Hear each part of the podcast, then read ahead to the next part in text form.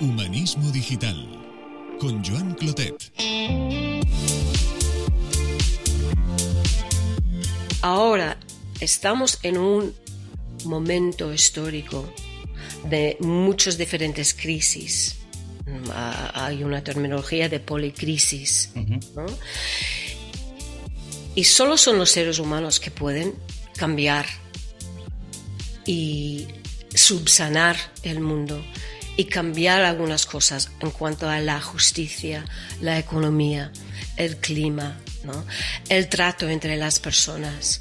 Entonces, todos esos elementos que acabo de mencionar son narrativas que podemos mirar y podemos empezar a cambiar. Y cuando cambiamos la narrativa, empezamos a cambiar, primero compartir la narrativa y cambiar nuestras acciones, cambiar nuestras decisiones y cambiar los resultados. En Humanismo Digital conversamos sobre la esencia y el valor de ser humanos en el centro de un presente y un futuro cada vez más digital. Un espacio donde hacernos preguntas, compartir reflexiones sobre talento, innovación, aprendizaje, futuro del trabajo, creatividad, emociones, ética o el poder de las buenas preguntas. Bienvenidos y bienvenidas una vez más a este espacio de comunicación donde hoy hablaremos precisamente de ello, de la forma en que las personas comunicamos. Dominar la narrativa es fundamental en el arte de influir en las personas. Una narrativa no es solo contar historias, es moldear percepciones, es crear conexiones emocionales y transmitir mensajes de manera poderosa. En un mundo donde la atención es un recurso escaso, la capacidad de contar historias convincentes se convierte en una herramienta valiosa para captar y mantener la atención de los demás, así como influir en su cambio de mirada y en consecuencia de acción. Hoy hablaremos de todo ello con una profesional apasionada por su trabajo y casi activista de la narrativa con propósito, con Jennifer Johnson, estratega de la narrativa, una norteamericana felizmente afincada en Barcelona, descubriremos el poder de la narrativa que lleva a decisiones y acciones más posibilitadoras. Jennifer nos emplaza a cambiar nuestras historias para cambiar los resultados. Os dejo ahora con la conversación que mantuvimos. Hola Jennifer, buenas tardes, ¿qué tal estás? Buenas tardes, muy bien. Y encantada de estar aquí contigo y tu eterna curiosidad. Ah, genial, genial. Mira, sé que estás, es una pregunta un poco trampa, porque esta mañana nos hemos, entre comillas, visto en las redes y hablabas un poco de, de esta pausa que has tenido de estos días de Navidad, ¿no? O sea, que has venido como muy, no sé, cuéntame, pero decíamos en LinkedIn, nos hemos encontrado en LinkedIn esta mañana y que, y que venías después de una buena pausa en sentido amplio, ¿verdad? Sí, sí, eh, una pausa que ya estoy incorporando estas pausas como rituales, que además he ofrecido eh, estas pausas y estos rituales como a, mi comunidad de LinkedIn, que, que, fue muy importante porque esta Navidad es que no, no quería comprar, no quería, me sentía como la ansiedad de, del consumismo. Entonces yo pensé, para mi propia salud mental, para mi familia, para mi trabajo, incluso para mis clientes, probablemente no se darán cuenta nunca, ¿no? Yo decidí de no comprar, parar mi relación con el consumismo durante un tiempo, ir a la montaña, hacer una pausa con la tecnología y mi conexión con Internet y estar con los árboles, el cielo, eh, la tierra y estar e incluso de dejar de hablar tanto, ¿no? Y estar en silencio y, y, y, comer de forma sencilla y hacer cosas sencillas. Y la verdad es que me, mi cerebro estaba muy agradecido, ¿no? Y mi cuerpo también. Entonces ya me aclaraba también algunas ideas. Eh, y, y, me siento muy enfocada y además, y al mismo tiempo creativa, ¿no? Entonces yo lo voy a practicar de forma diaria. Genial, me parece, me parece muy sano y esa es una pausa en mayúsculas de las que conviene hacer, de las que conviene hacer, o sea que chapó. Muy bien, Jennifer. Oye, yo tengo unas cuantas cuestiones. Debo decir a quien nos escuche que te conozco hace poco tiempo. Nos encontramos en las redes, tuvimos una cierta sintonía, nos encontramos en una conversación y, decidimos también conocernos, saber más del uno del otro. Me parece que eres una persona pues, muy interesante a lo que te dedicas. Y, de ahí la, mi, intención de, nada, de invitarte a conversar un poco aquí con un micrófono de por medio y, empezar estas conversaciones como lo hago siempre, que se me decías que has escuchado algún, algún episodio y es preguntarte, pues, ¿quién eres, Jennifer? ¿A qué te dedicas ahora? ¿Y qué te ha traído hasta este momento de tu vida? Mira, como decía al inicio, que la verdad es que me nutre y me, me estimula tu curiosidad, uh, Joan, me gusta muchísimo eso, eso de ti y de, y de tus, y de tu proyecto, ¿no? De este podcast. La formulación de esta respuesta, claro, depende del contexto. ¿No? Si voy a contar un poco la historia para contestar tu pregunta, depende del contexto. Y este contexto eres ahora tú uh, y tus oyentes. Esta curiosidad maravillosa que tienes y tu escucha innata. Y, y los oyentes, os imagino, como profesionales de diferentes sectores y roles, con inquietudes para aprender algo que pueden quizás aplicar a vuestras vidas o vuestra vida profesional y que os imagino como personas em, que aprecian el descubrimiento ah, de otras personas de esta gran tribu, ¿no? Mm, entonces, estoy pensando en los oyentes, ¿no? En ti como contexto. Uno de mis títulos ahora, profesionalmente, es Narrative Strategist o estratega de la narrativa. también soy CEO de una compañía mía que se llama Storymind Inc. y otras cosas que, pueden salir un poco más tarde. Pero me anclo ahí y empiezo mi historia con este contexto, ¿no? Ah, esa versión de la historia empieza con una joven Jennifer que empezaba a percibir que algunas de las historias o narrativas que circulaban por la sociedad hacían daño y confundían y necesitaban ser cambiadas. Yo vi su poder y reconocí de, muy joven que eran historias construidas y así que vi lógicamente que podían ser historias deconstruidas o reconstruidas. ¿no? Entonces, con estas ideas de esta visión, y normalmente a lo largo de mi vida, mm, que donde hay un dolor social, una injusticia o una necesidad grande, me pongo ahí. Allí está Jennifer. me pongo ahí, ¿no? Entonces, yo empezaba a ver puntos de dolor en la sociedad que necesitaba una nueva narrativa. Entonces yo empezaba para acortar esta historia, ¿no? Y unos puntos que pueden ser interesantes para los oyentes en la esfera de la salud. durante los inicios de la epidemia de VIH-Sida. Y vi que la historia que se estaba transmitiendo desde casi todas las esferas eran horribles, llenas de prejuicios y estigma. Entonces aquí en Barcelona, esto fue hace 30 años, empezaba a trabajar en la epidemia de, VIH-Sida, que fue bastante importante. Eh, aquí en Barcelona, en Cataluña, en España, no tenía el vocabulario que tengo ahora. No había creado el método que tengo, ni escrito el libro que tengo, pero usaba mi sentido común y la comprensión del poder de la historia para empezar a cambiar la historia que existía en aquel momento. Entonces, trabajando con un eje, mm, creando un programa, em, empezaba a escribir folletos, artículos, hojas informativas para personas que vivían en aquel momento con el VIH-Sida, usando un nuevo vocabulario, una nueva actitud, tratándolo como un virus, no un castigo, ¿no? eliminando términos de estigma o grupos de riesgo que, que fomentaba el miedo y el rechazo. Y reemplazaba esto con una narrativa educativa fácil de entender, que ayudaba a las personas a no, primero, a odiarse y a poder tomar decisiones y cuidarse y, poder cuidar a los demás.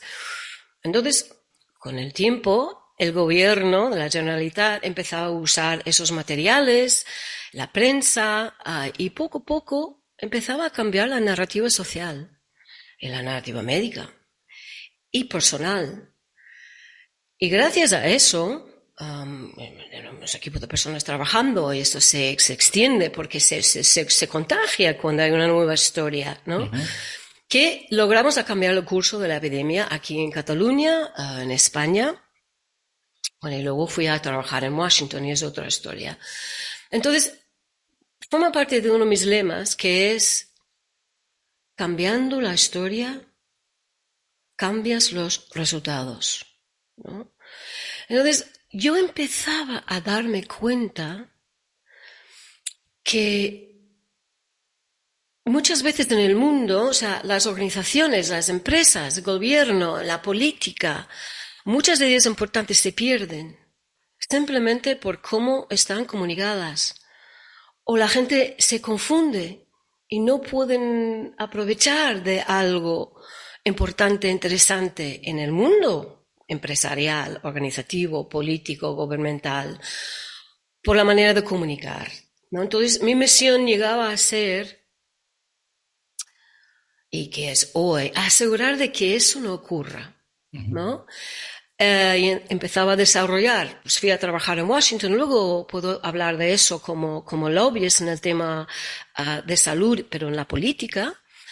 empezaba a desarrollar un método con otra persona para ayudar a las personas de cualquier sector o tema a construir discurso, historia, story, narrativa, que sí que conectaba con las personas, con sus públicos, para ayudarles a conseguir sus objetivos, ¿no?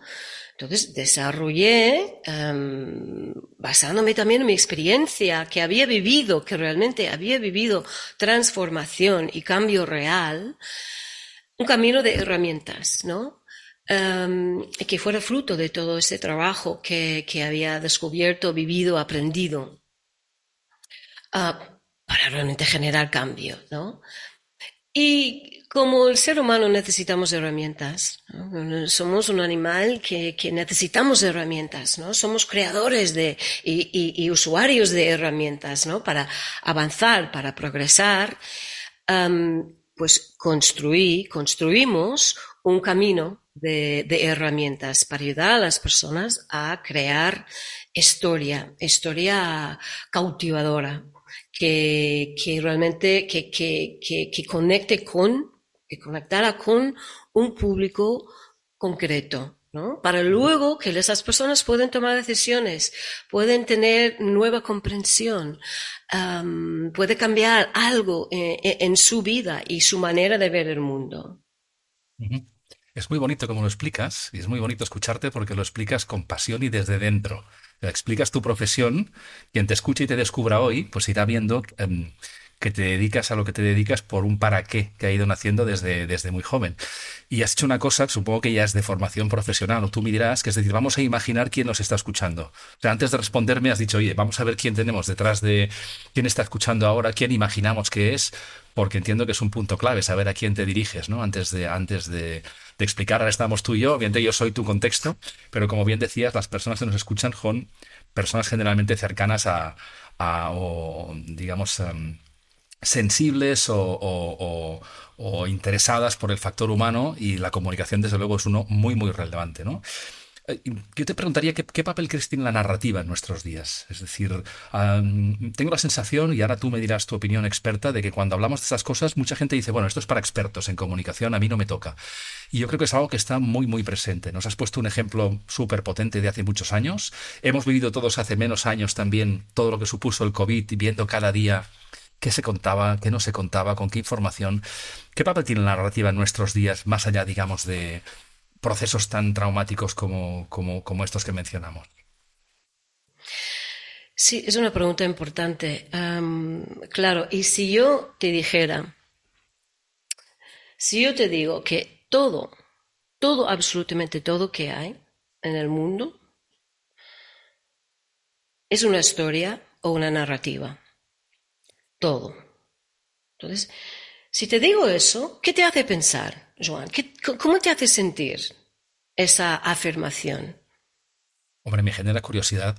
Me genera curiosidad de decir, oye, pues veamos algún ejemplo para que alguien muy reticente diga, ostras, para entender, incluso el que diga, ¿qué significa esto que todo es una narrativa? Pues claro, esto es importante porque si empezamos a ver y entender que todo es historia, todo es narrativa, ¿no? nos da cierta libertad y poder para poder echarnos dos pasos atrás y darnos cuenta que si es una construcción, una historia es una construcción, que también podemos transformarla, podemos cambiarla. Por ejemplo, en nivel personal, lo que tenemos dentro de nuestras cabezas es una historia, ¿no? Que hemos aprendido, uh, cómo es ser mujer, uh, qué es ser madre para ti, para qué es ser padre, ¿no? Quieres ser profesional, quieres ser consumidora, todo lo que quieres eh, eh, eh, ser una persona alta, una persona grande, una persona baja, ¿no? son historias que hemos aprendido desde fuera y hemos interiorizado y así construimos nuestra propia identidad y versión de nosotras mismas. Pero no dejan de ser historias, construcciones. Lo mismo con la sociedad. ¿no? ¿Qué es la sociedad? ¿Qué es, qué es un grupo X? ¿Qué es una etnia X? ¿No? ¿Qué ocurre en la política? ¿Qué son los discursos políticos? Son historias, son narrativas construidos para que las personas sienten de alguna manera y también puedan tomar decisiones o tomen decisiones de una manera. Entonces, la salud, las enfermedades, entonces todo es una construcción narrativa. Y eso lo repito muchas veces porque repito que nos da poder. Por ejemplo, si lo que tengo en mi propia cabeza sobre es qué es, qué es, qué es ser una mujer, ¿Qué significa ser una mujer a mi edad uh, viviendo en Barcelona? Tal, ¿Qué es no ser Jennifer? Y no me gusta y veo que esta historia que tengo en la cabeza me hace daño o no me beneficia o me causa dolor. Si yo entiendo que es una construcción que quizás he aprendido o un legado, ¿no? Narrativo que yo he aprendido y he internalizado, interiorizado esto, me da la capacidad y la certeza de que la puedo cambiar. Y puedo mirar para construir otra historia de qué es ser mujer ahora para mí. Soy CEO y soy mujer. La mayoría de los CEOs son hombres. De trabajar en este mundo siendo mujer CEO, con un mundo de hombres CEOs, a veces es muy complicado cómo debería portarme, ¿no? Cómo es, cómo quiero que las otras personas me vean. Yo construyo mi propia, mi propia narrativa, que quizás es diferente de la narrativa que he aprendido de la sociedad o, o que he aprendido de las acciones de las demás personas. Entonces, ahora estamos en un momento histórico de muchas diferentes crisis hay una terminología de policrisis. Y solo son los seres humanos que pueden cambiar y subsanar el mundo y cambiar algunas cosas en cuanto a la justicia, la economía, el clima, el trato entre las personas. Entonces, todos esos elementos que acabo de mencionar son narrativas que podemos mirar y podemos empezar a cambiar. Y cuando cambiamos la narrativa, empezamos a cambiar, primero compartir la narrativa y cambiar nuestras acciones, cambiar nuestras decisiones y cambiar los resultados. Si lo tomamos como hechos, no hay nada que hacer. Hechos, o sea, absolutamente hechos que vienen del, cielo, o, hechos divinos y, es la, expresión aquí lo que hay, no vamos a poder cambiar. Pero si concebimos todo como de forma realista y científica también, y social y psicológicamente como una narrativa, tenemos la capacidad de cambiar, de, de, construir y reconstruir.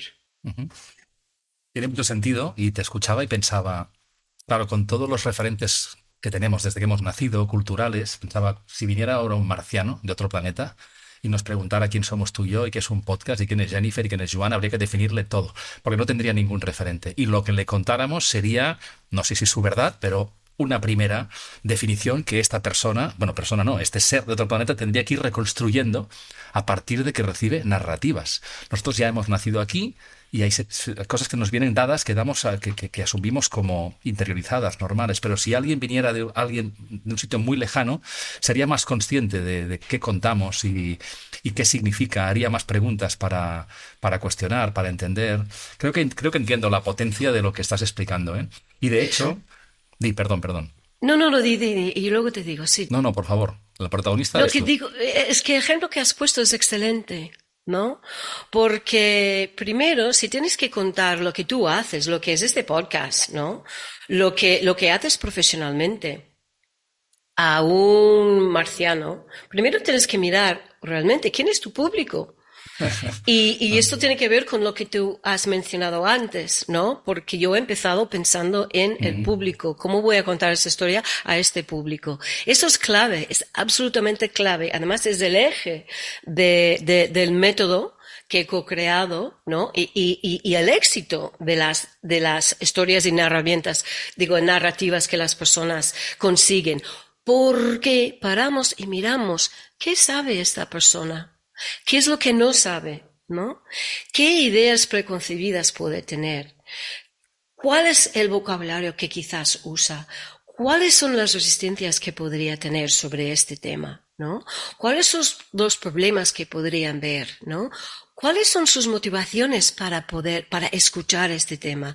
Y cuando entendemos y tenemos perfilado y mapeado nuestro público, Así podemos empezar a construir algo para ellos, para este marciano, ¿no? Sería un excelente ejercicio para todo el mundo hacer esto, ¿no? Sí, sí. Seguramente ahora te escuchaba y pensaba, quizá no hay que ir tan lejos de fuera del planeta. Cuando hablamos con niños, asumimos niños que están creciendo, pues tenemos que adaptar el mensaje, asumir que muchas cosas no las conocen, no son conscientes, o sea, no sé en qué punto perdemos esa sensibilidad y ya cuando hablamos de adulto a adulto, pues hay cosas que, que esa percepción que tú nos amplías, pues la vamos perdiendo y es realmente muy, muy potente, ¿no? Decir, oye, mm, esa transición entre lo que yo pretendo ser, lo que, lo, como yo me entiendo, como yo me cuento, cómo me perciben, hay una serie de capas ahí y en, y, en, la, y en la principal, que es cómo me entiendo y cómo me cuento, ya, ya nos perdemos un montón de cosas, ¿no? Desgraciadamente, ¿no? Sí, y, y, y, además dices cosas que, que, que, me estimulan mucho porque muchas veces en la comunicación lo que hacemos es acabamos hablando con nosotros mismos. Mm. Porque somos el referente. Entonces, muchas veces yo digo a mis clientes, cuando tienen que explicar algo tecnológico, ¿no? y le están explicando de, forma demasiado técnica, de forma demasiado incomprensible, de una forma que, como si estuvieran hablando consigo mismo, ¿no? yo a veces pongo ese ejercicio y, lo, hago para mí. La persona facilitando este momento, digo, a ver, a ver, a ver, explícame como si tuviera 10 años. Y no es una falta de inteligencia mis 10 años, ¿no? Es que hay muchas cosas que no, que no entiendo y quiero entender. Explíquemelo. Y a veces les hago dibujarlo también. ¿no? Y funciona de maravilla. Y fíjate además que eh, me conecta ¿no? con lo que decías. A lo mejor una persona en una conversación, la intención que tiene, que no la conocemos, es demostrar que sabe mucho. ¿Eh? Y entonces ahí el objetivo es decir, estar a la altura o demostrar que tengo mucho conocimiento y el primer tema es que te entiendan y que la persona confíe en tú y que la conversación fluya. O sea, que ese ejercicio de conciencia al que invitas a tus clientes yo creo que es muy potente, ¿no? Porque además en el mundo del conocimiento evolucionamos por saber y nos reconocen por saber, por muchas más cosas, ¿no? Pero hay personas que ya de adultas creo que ese, esa revisión de, qué contamos, cómo lo contamos y para qué lo hacemos, ¿no? Para que nos entiendan. Parece como muy asumido y no es nada sencillo. Y escuchándote me queda más claro que, nos perdemos cosas. Mire, ya que entras un poco en el terreno de las empresas profesional, mucha gente que nos escuchará es, del ámbito empresarial y, leyendo sobre ti en, en, tu, en tu blog hablas de un término que es la organización o la empresa story driven. Y quería preguntarte, pues, ¿qué significa esto? Y qué ventajas tiene serlo. Sí, eh, también me gusta esta pregunta porque story driven es un término que, que me gusta mucho y, y, y, estábamos mirándolo como candidato como el título de, del libro. Al final no fue, ¿no? Pero como story driven presentations, story driven communication, story driven organización. Claro, entonces, um, si una organización, o sea, transmitir una historia o historias sobre tu organización es la manera que las personas puedan ver la humanidad de tu organización. Entonces, si no transmitimos de una forma consciente de construir historias, que de hecho yo tengo y digo algo que puede ser un poco radical, de que cada comunicación importante, cada presentación, cada discurso se debería mirar y estructurar como una historia, con un principio de desarrollo al final, con la intención de crear significado con el otro. Eso es la definición para mí de historia narrativa. Entonces, si no concebimos y no creamos historias para hablar del propósito de una, organización, incluso la estrategia, ah, la misión, ah, productos, servicios, si no tenemos historias para comunicar eso, ¿qué tenemos? Si no tenemos, ¿qué tenemos? Pues tenemos informes, tenemos información técnica, quizás tenemos información puramente descriptiva sobre un servicio o una organización. Tenemos información fragmentada, tenemos información difícil de, entender. Mm, tenemos información que muchas veces está construida por ah, headquarters, ¿no? O posiblemente incluso una agencia mm, de marketing que ha hecho un cortar y pegar, ¿no? De nuestra asociación. Entonces, si no tenemos una historia, ¿realmente podemos conectar con las demás personas? ¿Realmente podemos transmitir algo que es nuestro único que es nuestra idea con autenticidad, que hacen que las personas, y lo más importante, que las personas que reciben esta historia, que escuchan esta historia, que se sienten vistas, que se sientan incluidas, que vibren con esta historia. si no tenemos, me temo, y es lo que pasa muchísimo, y tú me lo puedes confirmar, porque tú te mueves en el mundo de las historias y prestas mucha atención a todo, ¿no? Que lo que tenemos es información técnica fragmentada que falta, le falta alma y desde luego le falta humanidad, ¿no? Entonces una, una organización que no tiene historias construidas, that's story driven, construidas tanto para las personas internas, las personas que trabajan, dentro de la empresa o organización y, para las personas que son clientes, son partners, eh, las personas de forma externa, estas personas no pueden vivir una coherencia, no pueden ver y estar conectada con la humanidad de, de, esta empresa, que cada empresa debería tener su humanidad. ¿Por qué? Porque una empresa es una composición de seres humanos de, momento sí, de momento sí que nos dure mucho tiempo. No, de, hecho, claro, a veces hay personas que eh, te escuchaba y pensaba, claro, alguien piensa en una comunicación eficaz, pero que la comunicación va a personas. La empresa intenta atraer talento, generar confianza, atraer financiación, vender, fidelizar.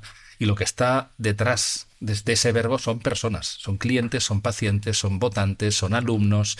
Y, y esta conciencia, digamos, de esta comunicación con esta visión más humana, pues a lo mejor la tienen los especialistas en comunicación, pero no, no, son los únicos que comunican en la empresa. Entonces, tener esa capacidad, herramientas, método para, para tener una narrativa con una intención bien enfocada, pues eh, yo creo que hay mucho trabajo por hacer. Bueno, tú eres especialista en ello, llevas años en ello, pero en mi experiencia, pues hay mucho trabajo pendiente por hacer, porque no, porque no, porque esta sensibilidad de, comunicación, con lo que decías tú, cómo lo, cómo has expresado, ¿no? Generar una tener un impacto, generar una imagen, ¿no? Una emoción, que al otro lado, cuando contamos algo, pues pues tenga el impacto que queremos que tenga, asumiendo que tenemos una persona al otro lado. ¿no? Y, me pregunto, Jennifer, no sé si hablamos de ámbito empresarial y hablamos de personas, que al final son las que conforman la empresa, pero ¿tiene sentido también que las personas seamos story-driven? En tu experiencia, tus clientes, tú tienes clientes que son organizaciones, pero también tienes clientes que son personas individuales, profesionales autónomos o no sé, o directivos, o una persona también debería ser story driven, en tu opinión. Sí, mm, las personas por naturaleza, por naturaleza, o sea, de, nuestra evolución y, el hecho de ser, ¿no? Homo sapiens sapien, somos mm, seres story driven.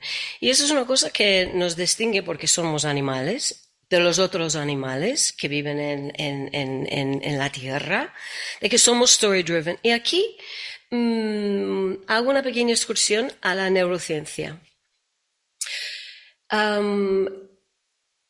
hay algunos estudios mm, que demuestran, hay un neurocientífico que se llama Michael Gazzaniga, que es uno de mis... mis ah, Sí, y es una persona que admiro mucho y escribe eh, para personas que no son neurocientíficos, entonces es, es, fácil leer que conclusiones de estudios de muchos años, él identificó una parte del cerebro humano del hemisferio izquierdo que tiene la función de buscar orden, ¿no? buscar orden del estímulo interno-externo, ¿no? todo lo que estaba en la, entraba en el cerebro, de buscar orden y darle orden. ¿no?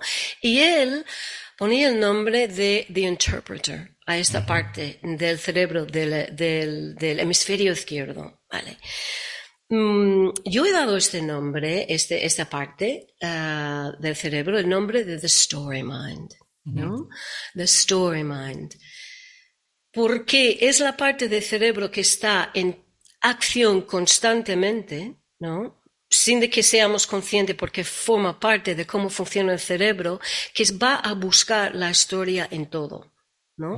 Va a buscar orden, va a buscar una historia, va a buscar algo para que tenga sentido y puede entonces ser interiorizado y se puede actuar. Entonces, em, por eso somos story driven, estamos constantemente buscando las historias, estamos creando historias, ¿no? A veces no lo hacemos bien, a veces mm, lo hacemos sin, sin herramientas y sin saber qué, pero esa es nuestra manera de encontrar orden y encontrar significado. Entonces, por eso digo también, si sabemos que el cerebro está buscando la historia, pues ¿por qué no vamos a dar al cerebro lo que está buscando? ¿No? Mm. Entonces tú eh, y eso es, la misma idea, es la misma ciencia, ¿no? Que se puede aplicar a una persona que quiere contar una historia sobre sí mismo. Has hablado de hablar con emprendedores, ¿no? Sí, trabajo con, grandes compañías, trabajo con startups, trabajo con, con emprendedores, con personas que necesitan contar una historia.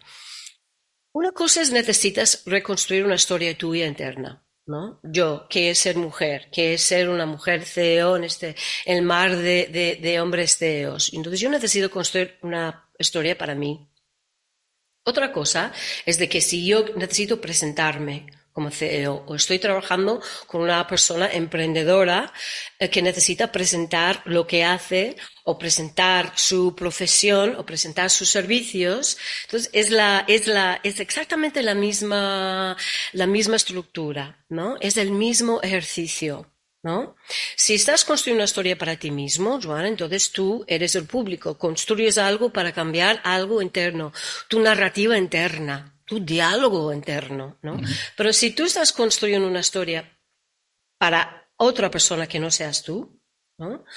tú necesitas pensar, a ver, ¿para quién es esa historia? Y volvemos a mirar que, de hecho, es la segunda herramienta del método que hemos creado, ¿no? Y que usamos, ¿no? Que es, ¿quién es mi público? Entonces, mm, hacemos el mapa del público y empezamos a mirar, ok, ¿qué quiero que este público sepa, sienta, haga, recuerda? Y empiezo a construir la historia sobre este emprendedor o su servicio mm, o, su origin story, pero pensando también en el público. Eso es clave, eso es clave. Y es la clave del éxito también, porque una cosa que iba a decir mientras tú hablabas de, de la historia antes y mencionabas el público, claro, ¿qué es lo que necesitamos ver en una comunicación? o un discurso que alguien nos ofrece. Necesitamos vernos a nosotros mismos. Yo necesito poder verme en la información o la promoción o un discurso uh, o una campaña uh, de una empresa o de un servicio o de un producto. Yo necesito verme a mí para que algo resuene con mi realidad, con mi manera de ver las cosas, con mi dolor, con mi motivación. Entonces eso es clave. Y cuando consigues eso, que una persona se vea dentro de tu discurso, tu historia, tu comunicación, entonces puedes llevar a esta persona a otro sitio. Puedes enseñarle algo, puedes mostrarle algo que no había visto Nunca. Puedes, em, puedes introducir nuevas ideas o nuevos conceptos, pero primero la persona tiene que verse. Tiene que, que, que, que ver algo de su realidad. Y eso es donde muchas veces falla la comunicación. Muchísimas veces falla la comunicación y la gente piensa lo que estabas diciendo, que pues doy mucha información, he dado mucha información, que además vivimos en un mundo que tenemos un legado de lo que es la, la presentación que está llena de información, normalmente en un PowerPoint que está mm, arriba y estamos abajo y el PowerPoint está lleno de información y cuanto más información, más inteligentes somos y realmente el ser humano apenas tiene un, papel aquí porque si está leyendo toda la información del PowerPoint, ¿no? O sea, vivimos en esto, en esta e, e, era de la información que nos ha, se ha permitido un poco idea de que, a ver, yo soy un ser humano contando algo a un grupo de personas, ¿no? Pero me acabo, o sea, me encuentro, yo no sé cómo he llegado aquí, leyendo unas, unos bullet points, ¿no? 300.000 bullet points en un PowerPoint que yo no soy necesario, o sea, ya no soy necesario que esté ahí, que esté yo. Y la persona delante no se ve y no, y desconecta, ¿no? Entonces, no se trata de la información, se trata de cómo voy a construir esa información para que la persona delante se vea y que se vea y que, que, que, que, vibre algo dentro de su realidad, ¿no? Y es así cuando yo puedo también empezar a construir confianza, puedo empezar a construir una relación, ¿no? Y puedo empezar a construir y tener cliente, partner, personas de interés. Sí, sí, qué bueno. Además que menciones el recurso del PowerPoint, porque a veces nace, digamos, como la necesidad de apoyarse en algo por la inseguridad de comunicar. Ah, luego, a partir de que tiene más funcionalidades, más vistosas y más profusión y más herramientas, nos apoyamos demasiado hasta que nos perdemos de lo importante que es a quien tenemos delante y lo que queremos comunicar, ¿no? Y lo que tú decías, conectar de verdad con esa persona y que, y que esté receptiva y que nos valide para escucharnos, ¿no? Lo que le queramos decir o, o contar, ¿no? Mira, decías al principio cuando explicabas tu experiencia hace años en Barcelona, mencionabas una palabra potente también que es el cambio. Al final, la narrativa, la comunicación intenta incidir en las personas, ¿no? En la mentalidad, en la orientación a la acción, y explicabas ese proceso que viviste. Que, en parte lo has respondido, pero ¿qué relación tiene la narrativa con el cambio? Es decir, ¿algún ejemplo vivido, además de este que contabas de hace unos años y de este cambio de perspectiva en, en la, en la narrativa y en la visión de una, de una enfermedad como el SIDA y de empoderar a, las personas para darle la vuelta a la situación. una, compañía que quiere, necesita cambiar y, y, piensa, bueno, quizá la narrativa me ayude, pero ¿cómo puedes explicarle qué potencia tiene la narrativa para, para, conseguir cambios en las personas? Y si puedes poner algún ejemplo reciente o concreto, pequeño, que la gente diga, vale, sí, Sí, sí. La verdad es que tiene todo que ver con el cambio. que un, uno de los, de los taglines de, mi empresa es Narrative Solutions to Drive Change. ¿no? O sea, las soluciones narrativas que impulsan el cambio, porque realmente se trata de eso, ¿no? Se trata de eso, porque el cambio es cambio de idea, cambio de, actitud, cambio de, poder tomar decisiones, eh, cambio de conocimiento, ¿no? Pueden ser cambios muy grandes sociales, pueden ser cambios pequeños. Hay dos ejemplos que yo podría dar. Uno es de hace más tiempo y uno, otro es más reciente. Uno tiene que ver con la esfera política, que es una historia un poco radical, o sea, que dramático, otro tiene que ver con una, una compañía mm, de telecom. ¿Qué prefieres? Vamos al telecom. Ok, vamos al telecom. Entonces, había un, cliente uh, eh, del sector telecom que, eh, y una compañía grande que estaba con bastante dolor a nivel de, los directores porque eh, había emitido, creado una nueva estrategia de cinco años y tanto los managers como los empleados de esta unidad dentro de esta empresa multinacional, ¿no? O sea, pero esta unidad que estaban absolutamente mm, desmotivados, desconectados, la productividad estaba bajando, ¿no? Acaban de sacar una nueva estrategia ah, que requería la, la, implicación y el trabajo y la cohesión de tanto los managers como los, los empleados y las personas estaban primero que no, no entendían. Mm, segundo, que no veía dónde encajaban dentro de, esa estrategia, pero una estrategia que estaba comunicada de una forma fría, de una forma como de informe. Probablemente los del C-suite, ¿no? Algunos directores de, de alto rango sí que habían entendido, lo habían elaborado. Entonces, un director con bastante visión nos contrató para crear dos historias una historia para los managers y otra historia para los empleados. Y eh, parte de lo que hacemos en los laboratorios que hacemos en Storymind Inc.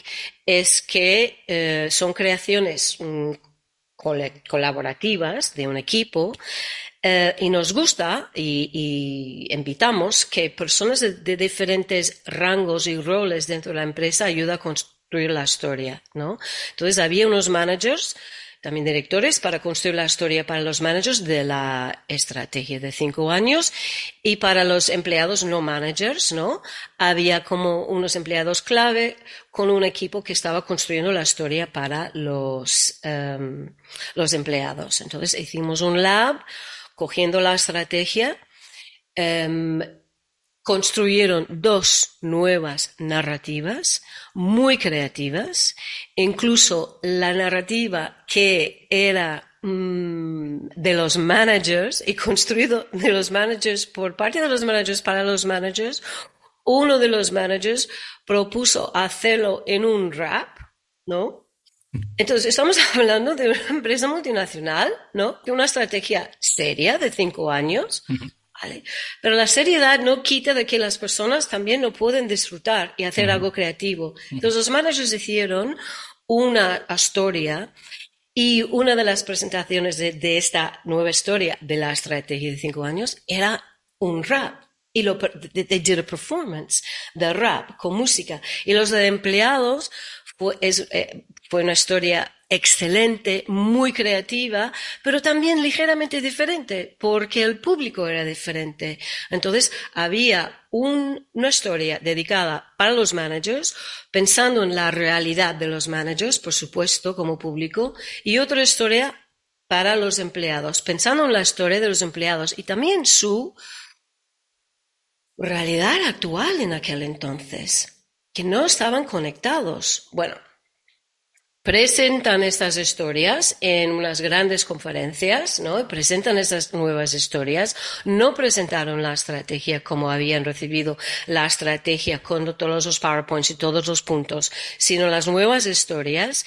Y yo vi, porque estuve en, en, en la conferencia para verlo, vi la energía y las caras y las reacciones de las cientos de personas que estaban allí escuchándolo, vi que ellos se veían claramente en las historias, o sea, claramente, y nos comunicaron después que la estrategia estaba, se dice, rodando, o sea, sobre ruedas, ¿no? Que estaba fluyendo porque las personas sentían, y eso son palabras de los directores de los managers, se sentían incluidos, ¿no?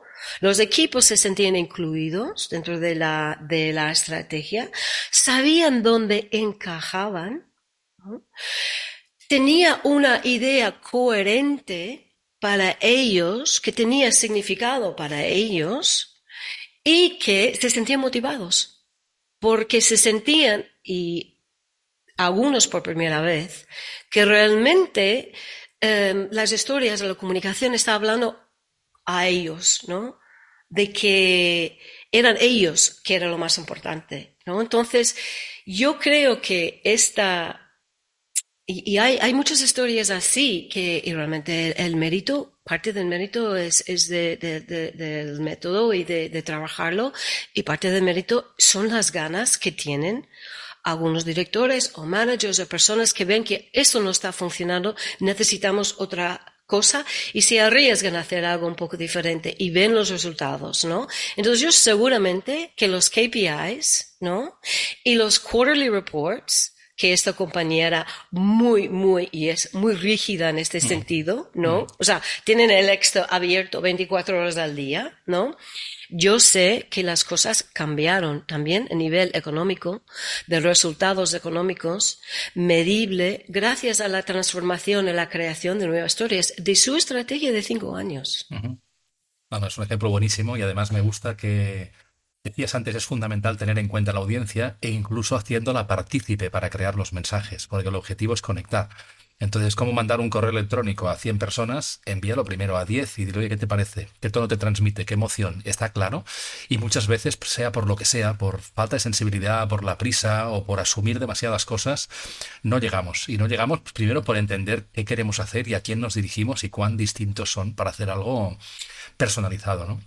Mira, Jennifer, te preguntaría muchas más cosas, pero cuestión de tiempo, me queda poco tiempo, quiero preguntarte un par de cosas más. Y la primera tiene que ver con lo mismo con lo que hemos empezado. Tú y yo nos conocimos en las redes sociales gracias a, LinkedIn, nos conectamos. Y es algo que todo el mundo tiene muy presente en los últimos años, desde 2000 y poco.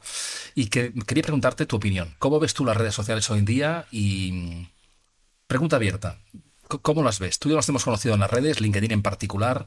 ¿Qué opinión tienes de las redes sociales como herramienta, digamos, de, amplificación, de comunicación, casi de omnipresencia en algunas personas? Sí, sí, sí, sí, me parece muy interesante en muchos niveles, ¿no? Pensar en las redes sociales porque es clave hoy, porque además hay mucha legislación pendiente, mm. con nueva tecnología, con inteligencia artificial, con ChatGPT que está eh, empezando a elaborar em, contenido uh, de, la privacidad, ¿no? Y de, del abuso, el uso, la adicción con, jóvenes. Hay, hay, un tema aquí que es, es, es fértil y, muy importante.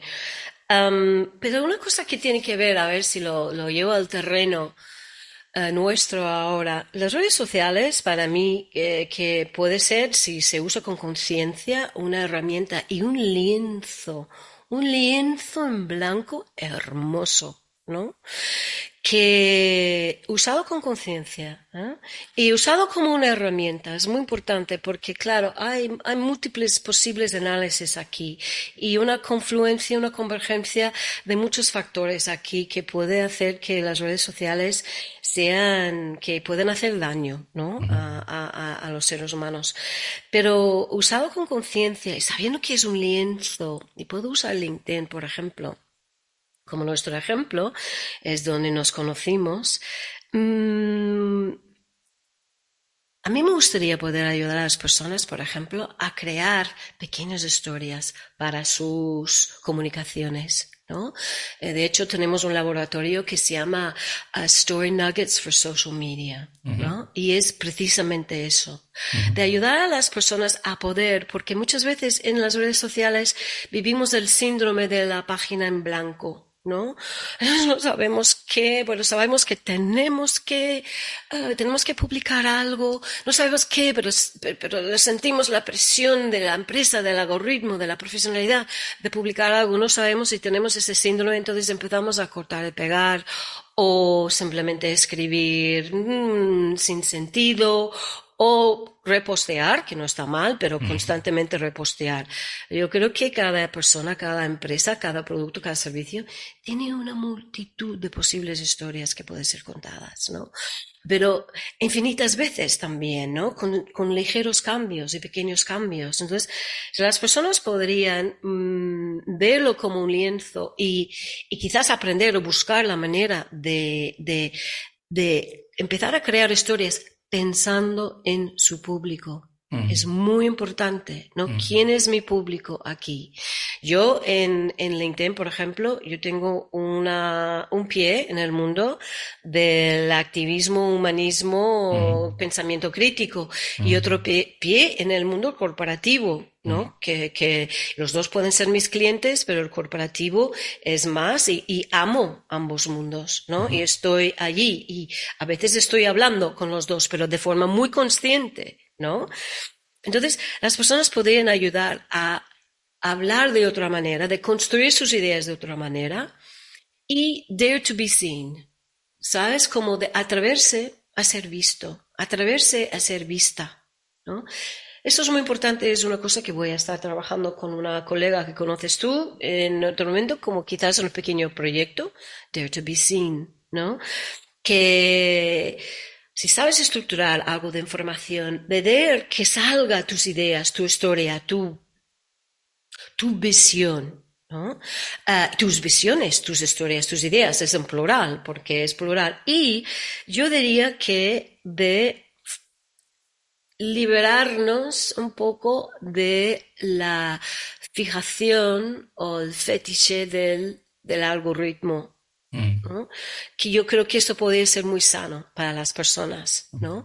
Y que las personas em, del otro lado, ¿no? Que los, los leyentes, las personas que están eh, navegando por, por LinkedIn, creo que aprecian, pueden apreciar ¿no?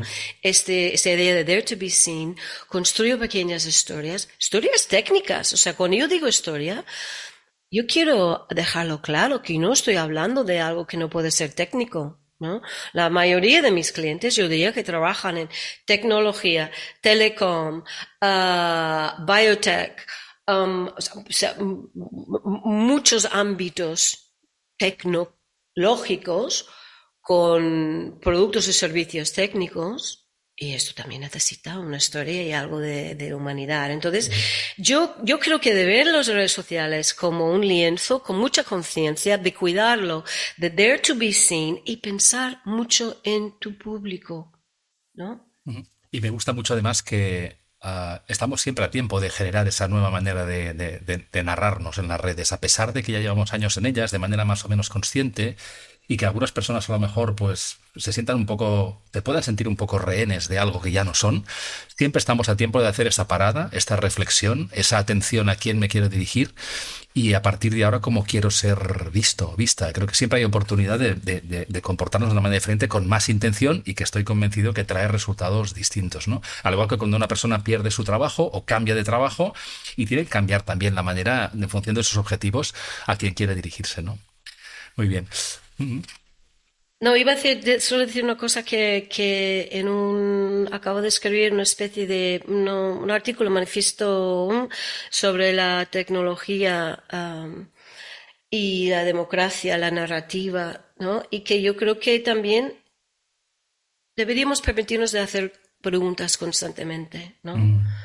Hacernos preguntas, uh, hacer preguntas en voz alta, cuestionar, ¿no?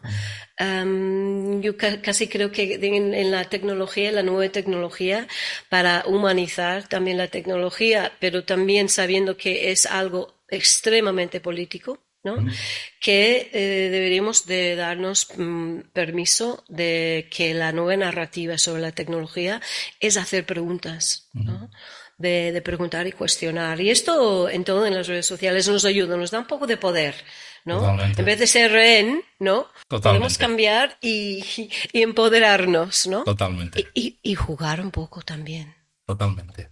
¿No? Totalmente. Jennifer, has dicho un montón de cosas interesantes que creo que serán de mucho valor, pero si las personas que nos escuchan se quedaran solo con una o dos ideas, ¿qué te gustaría que, cuál te gustaría que fuera? El poder y la libertad y la creatividad que te permite ser consciente de que todo es una construcción de historia. Y eso te da un poder, una libertad y una capacidad, espacio de movimiento para poder deconstruir, rechazar algunas historias, mirar los que hay alrededor, en la empresa, en la vida, en la, en, la sociedad, dentro de tu cabeza, y reconstruir eliminar incluso algunas, construir otras nuevas, transmitir otras nuevas. Eso es un poder, mm, yo creo que es, esta habilidad es uno de los poderes más importantes que puede tener una persona y una organización, la capacidad de crear historias, sus propias historias y narrativas.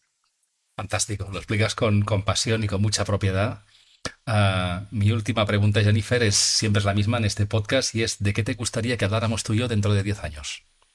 que, estamos hablando y digo, qué bien el éxito de la revolución que vivimos, ¿no? En la creación de una nueva manera de vivir, ¿no? En nueva economía, en la solución del clima, gracias a la creación y la pluralidad de creación de nuevas historias, qué bien nuestra revolución ha sido un éxito, ¿no? Y celebrarlo contigo y decir, bueno, para celebrarlo, vamos a tomar un vinito. me parece fantástico, me parece, me parece genial que además tengas esa visión positiva del futuro. Yo coincido contigo en eso. Si queremos empoderar a las personas, hay que ver que hay oportunidad, que siempre hay tiempo de hacer cosas distintas la comunicación, la narrativa intencional y además acompañada de buenos profesionales es una de las más poderosas. Yo creo que muchas personas lo descubrirán o se interesarán más por ello hoy. Y quien te descubra hoy, Jennifer, ¿cómo puede saber más de ti? ¿A dónde la enviamos? ¿A cuál es tu casa digital o cuál es tu referente para que sepa más de, Jennifer y tus proyectos? Si alguien quiere tomar un café conmigo, si está en Barcelona o cerca, yo encantada para hablar de posibles historias, para hablar de o, contar ¿no? Su, su, visión del futuro, su visión de lo que está ocurriendo en su empresa, sus puntos de dolor, su necesidad. Y es muy fácil encontrarme en LinkedIn porque siempre estoy conectada. Y es muy fácil. También puede mirar en la página web de la compañía, que es storymindinc.com y si les interesa, si os interesa eh, conocer el libro y el método que se llama Piensa y comunica tus ideas con The Storyboard Method, es fácil conseguirlo y hay una página web también que es thestoryboardmethod.com. pero a mí, a mí me encantaría tener una conversación, incluso que puede ser un café y escuchar y conocer. Eso sería. Es lo que hicimos tú y yo. Dejaré las notas de lo que has dicho en las notas del, episodio también para que los links a esas webs estén claras. Pero invito a las personas que hagan como hice yo, que es interesarse un poco más, llamar a tu puerta y tener una conversación deliciosa como tuvimos, como hemos tenido hoy también.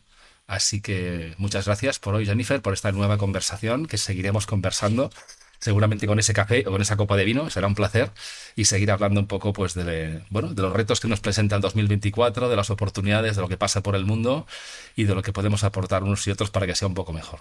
¿Mm? Muchas gracias, Joan. Ha sido muy digital y muy humano. Estoy encantada.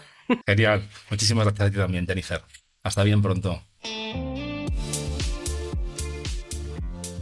Muchas gracias una vez más por acompañarnos. Espero que os llevéis alguna reflexión útil de esta conversación y si pensáis que puede ser de valor a más personas, agradeceré como siempre si la compartís en vuestras redes. Los enlaces mencionados por Jennifer están en las notas del episodio, así como el enlace a otras conversaciones y contenidos de valor en mi casa digital joanclotet.com. Volvemos muy pronto con otra persona interesante de la que aprenderemos. Gracias por acompañarnos un día más y hasta pronto.